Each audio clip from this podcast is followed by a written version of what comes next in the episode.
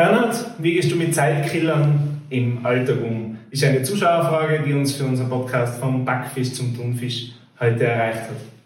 Zeitkiller sind natürlich ein großes Problem. Jeder kennt es. Wir haben als Führungskräfte wahnsinnig lange To-Do-Listen. Jeden Tag kommen neue Aufgaben, unzählige Mails, Mitarbeiteranfragen, Kundenanfragen und Telefonate auf uns zu und dazwischen soll der Alltag irgendwie noch bewerkstelligt werden. Zeitkiller sind dann oft das Problem, wo wir uns am Abend denken, eigentlich war ich den ganzen Tag in meinem Hustle-Modus und trotzdem ist in der Produktivität nichts weitergegangen. Wenn es dir so geht, dann schau auf deine Zeitkiller. Assistenzen können uns viele Dinge im Alltag abnehmen. Zum Beispiel mein komplettes Terminmanagement habe ich an meine Assistentin ausgelagert. Damit ist für mich sichergestellt, dass ich zur richtigen Zeit am richtigen Ort bin, dass ich genug Freizeiten, Bufferzeiten zwischen meinen Terminen habe und dass ich den ganzen Rattenschwanz an Terminabsprechungen, Termin wird abgesagt, neuer Termin muss gefunden werden, fünf E-Mails gehen hin und her oder Terminfindungstools selber nicht habe, sondern einen freien Kopf habe, um mich in dieser Zeit mit anderen Dingen zu beschäftigen. Andere zeitfressende Aufgaben sind Dinge, die auf meine Not-to-Do-List kommen. Ich weiß nicht, ob du so eine Liste hast. Jeder hat eine To-Do-Liste, ich habe auch eine Not-to-Do-Liste. Da schreibe ich die Sachen hin, die ich in Zukunft nimmer tun will.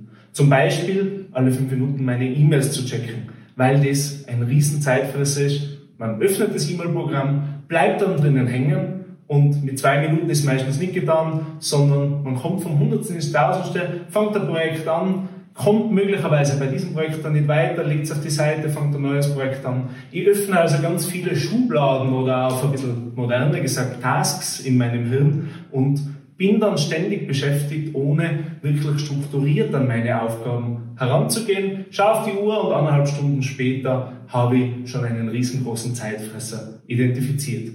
Mobiltelefon ist für mich ein riesengroßer Zeitfresser auch, wo man ebenfalls wie bei E-Mails dann vielleicht doch kurz auf Social Media abschweift und 15, 20, 30 Minuten sind schon wieder vergangen. Also auch mein Mobiltelefon lasse ich in produktiven Phasen wirklich weg oder schalte es in den Flugmodus, um weniger Zeitfresser zu haben.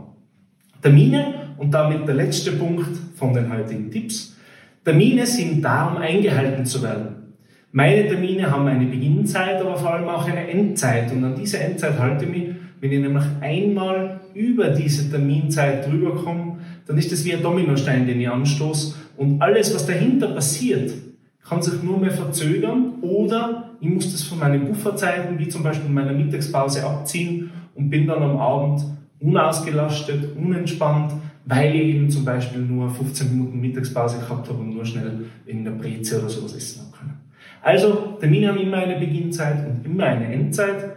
Ganz wichtig und diese Zeiten sind da, um eingehalten zu werden. Wenn wir ein Follow-up brauchen, dann machen wir Follow-up. Leg dein Handy einmal weg, schalte es in Flugmodus und versuch wirklich produktiv zu sein. Setz deine Assistentin wirklich als Assistenz ein, gib ihr Aufgaben, lass sie partizipieren, lass sie mitarbeiten und lass sie vor allem die Aufgaben abnehmen. Und man muss nicht seine E-Mails alle fünf Minuten checken, dreimal am Tag, reicht auch vollkommen aus. Viel Spaß mit diesen Tipps und eine erfolgreiche Woche.